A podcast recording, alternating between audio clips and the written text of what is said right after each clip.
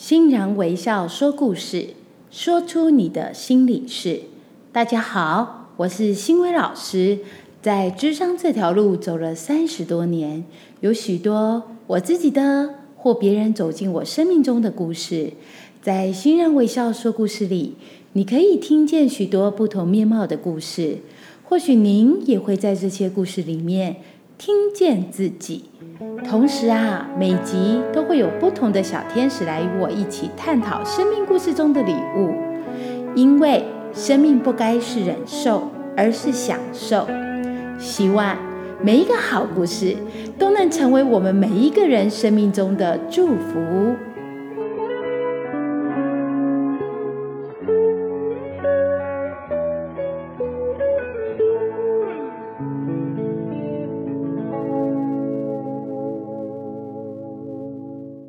欢迎今天的小天使星辰。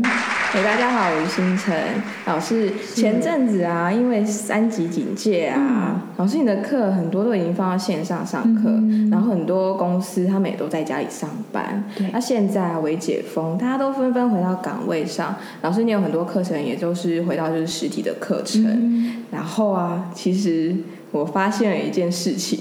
哎，我们团队里面好像有些人小小的发福喽，还有其实我自己就是其中一位。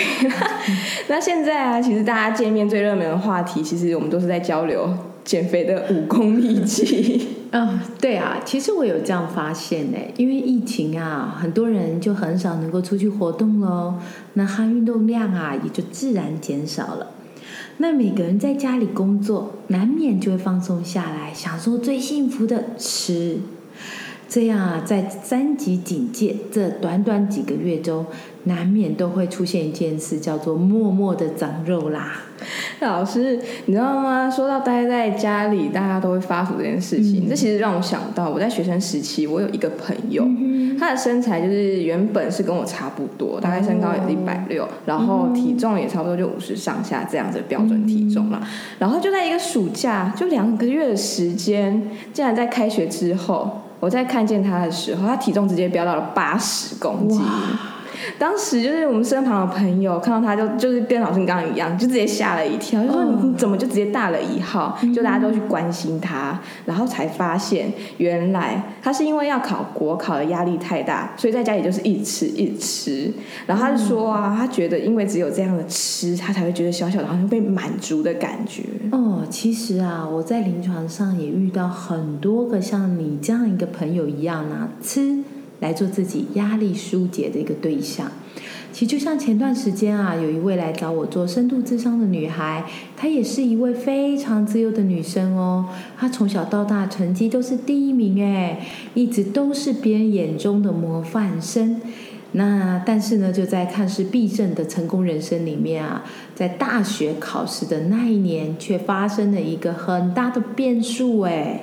这么自由的女生，她发生什么事了？嗯，她那一年她的健康居然亮了红灯，罹患了一个叫做呃甲状腺疾病，哦，身体开始发胖。虽然后来啊这个状态啊甲状腺的问题控制下来了，可是她的发胖那个身体呀瘦不下来，就在读大学整整四年当中，就像你那朋友一样，哎，她胖了二十多公斤，哎。他试了很多个方法，在其他人口中超级有效的减肥方式，可是放到他身上来实验或来进行，最终结果还是一个字叫胖。我还记得他当时好激动又很沮丧，跟我说一句话：“老师，我这辈子注定就是胖，连喝水也会胖。”老师，他这样的状况跟我那朋友真的很像哎，他也是试了好多方式，一样也就是上去之后就下不来了。哦，嗯，而他就是你那个案，他说的这句话就是这辈子注定就是胖，连喝水也会胖。那想必他已经努力了很久，然后最后也是没有结果才会说出这一句话吧？嗯，或许是吧。其实我那个案啊，我还记得我在听他说自己故事的时候，我到现在还记忆犹新哦，很深刻感受到他对未来的一种不信任感哎，嗯。然后也可以从他对话过程当中去发现到，哎，他对于自己无法掌握自己身体状况下，哦，他觉得非常无奈。尤其听到他在叙述着他跟别人的一个关系问题，可以听到他有多么渴望被别人肯定，嗯。所以他会不断的要求自己达到别人眼中所期待的目标，所以给自己造成非常大的一个压力耶。啊，这样对自己那么高的标准，嗯又是别人眼中的期待，这样压力真的很大。是，啊，所以他带着这样的一个精神压力就，就造成他啦，在不顺心的时候就会想狂吃狂喝，但是他心情很好的时候也会想要大吃大喝，所以他身材就这样横向的发展下去了。哦，最后我在采了他的样本之后。又发现了他肥胖的一个另外一个层面的问题，其实啊，跟他自己天赋特质有很大的关系耶。哦，跟天赋特质也有关系，嗯是会是怎么样的关系？诶你知道这个个案看起来像是一般受到压力影响的情绪性进食困扰。呃，换个角度来讲，我们只要协助他把压力疏解的方式做个转换就好了。嗯，不过啊，他这个渴望被别人肯定所带来的压力，其实他真正的根源问题是来自天赋特质弱点在温和型不自觉设定的一种惯性。温和型的惯性设定，嗯。是指受自己的内在感受的影响吗？哇，星辰你很棒哦，这么快就懂得天赋特质跟情绪间的连接，没有错，就是面对一件事情的一个内在定义。温和型的人因为容易将快乐感放到身边的人的感受上，所以别人一个眼神啊，一个嘴角都会带给体贴又敏感的温和型一个很大的一个感受。如果呢又下错定义，然后就容易产生对自己的一个怀疑，嗯他会怀疑哦，自己做得到吗？怀疑自己，哎，这么好的事情怎么可能轮到自己身上？嗯就会失去自己的一些内在力量。有些时候就要仰赖一些呃配套的东西，比方说食物，来作为自己的一个依附力量。哎，哎，老师，你这么说好像是哎、嗯我的天赋特质也落在温和型。嗯这段期间啊，待在家里工作的时候，有时嗯对自己想要完成的项目，当我感到疑惑的时候，然后觉得好像有点不明确感，就会想要一直去找东西吃。嗯但其实我并没有觉得肚子饿啦，嗯就是觉得就是嘴馋。然后吃完的时候，我就觉得完蛋，好罪恶，我又要变胖了。星辰，看来哦，呃，对温和型的你来说，面对自己内在对话定义的练习，其实相当重要哎。是啊，老师，那我该怎么练习啊？呃，好，第一步，呃，我们要来练习一样东西哦，我们才能够迈入这个内在对话的一个定义哦。那第一步练习就叫做内在觉察。嗯下次当你呢发现相同一个东西状态的时候啊，就是一种不确定感，而且你开始想要依附着找食物吃的那个过程的时候，你可以询问自己看看，好，问自己的身体哦，关注焦点在自己身体上，问自己，我现在是饿的还是饱的呢？然后尝试做下一个练习，嗯你告诉自己，邀请自己的身体，然后去感受一下自己的胃的一个感受。你问自己说，现在饿的感觉到底是几分？我建议在练习的时候，你可以用一到十分的方式，一分就是没有很饿，嗯十分就是非常饿。你帮自己打一下分数，然后从打分数跟自己身体对话的过程，去慢慢去学习跟自己的身体呀、跟内在的感受去做连结。哦，学习察觉自己的内在感受嗯，吗？没错。我想想，我现在可能晚餐时间七分二吧。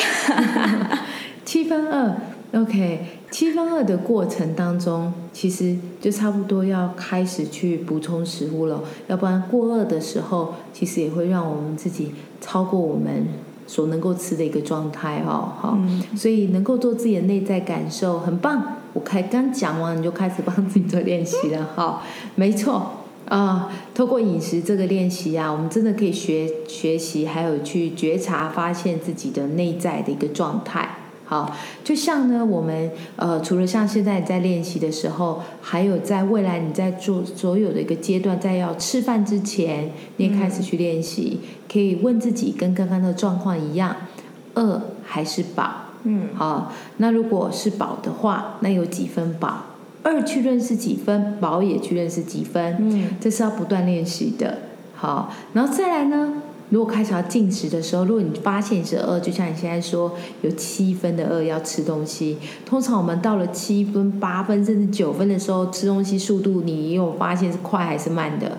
就变得其实有点快。嗯，对对对，所以会不知道自己到底饱了没，因为我们的饱的程度，其实第一个阶段是来自味蕾，嗯，搞不好味蕾被满足了，可是你的一种心理状况会控制不了自己的身体的需求，所以就变成会超过状。状况，嗯，所以我建议星辰，你还有下一个学习可以练习，嗯，除了在二跟饱的几分的状态去练习之外，再来下次要吃东西的时候，你可以开始练习，一周大概抓一个时间来练习就可以了，嗯，一餐的时间来练习就可以，你可以观察一下，找任何一个食物来做练习都可以，嗯，从这个食物呢放你嘴巴之前去观察这个食物它的外观长什么样。然后再透过嗅觉的系统去闻闻看这食物的味道，而不要直接就直觉就把它塞到嘴巴里了。嗯，然后去观察它的味道，然后去看食物的外观，然后去跟自己的内在做对话，跟食物去做链接，然后才把它慢慢放到你的嘴巴、舌头上，透过味蕾的感受去享受一下这个食物的味道，然后再慢慢的透过咀嚼。把食物放到你的身体里面，在这过程，其实你正在跟食物透过身体去练习做连接，开始连接一样东西叫做专注，嗯，就是专注放在自己要吃东西的感受上，而不是只是为吃而吃。一周，如果你愿意拿一餐来做这样一个练习，长期练习下去之后，你就会发现你越来越容易跟自己身体的对话。内在觉察，嗯，这一块去做启动了，这样我下一次就可以教你如何在做内在定义的设定。嗯，毕竟凡所专注的，必然在生命里扩大。啊，老师，我懂了。透过饮食疗愈去学习察觉自己的内在情绪，是那。我就会好，我就开开始慢慢的了解一下我自己的情绪，嗯，了解我自己身体要需要什么东西。因为其实我真的很常会因为饿过头就开始乱吃，嗯嗯，就要学习专注不就是就是不要再想吃而吃，这样子就不会一直暴饮暴食。就老师你说的，凡所专注的，必然在生命里扩大。对，星辰没错，凡所专注的。必然在生命里扩大。这句维语录啊，其实啊，不只是用在减肥上哦。我们今天是因为谈到了暴食的问题，嗯，所以我们提到了这个这一段话。在生命中，所有一切都是可能的，全部也都跟我们所专注的是有关系的。嗯，所以星辰，如果我们要做我们更大生命的可能，那我们就要把这个维语录。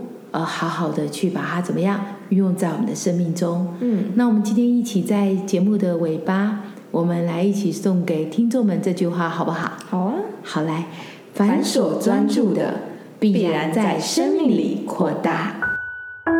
今天信仰微笑说故事就到这边。如果你有任何想和我分享的，也欢迎私讯到我的脸书粉砖生命教练张新维。同时别忘了，请你们帮我在 Pocket 留下五颗星跟你的留言，我也会很期待有你们给我的正向鼓舞，让我可以更有力量持续回馈丰富的内容。那我们就下次见喽，拜拜。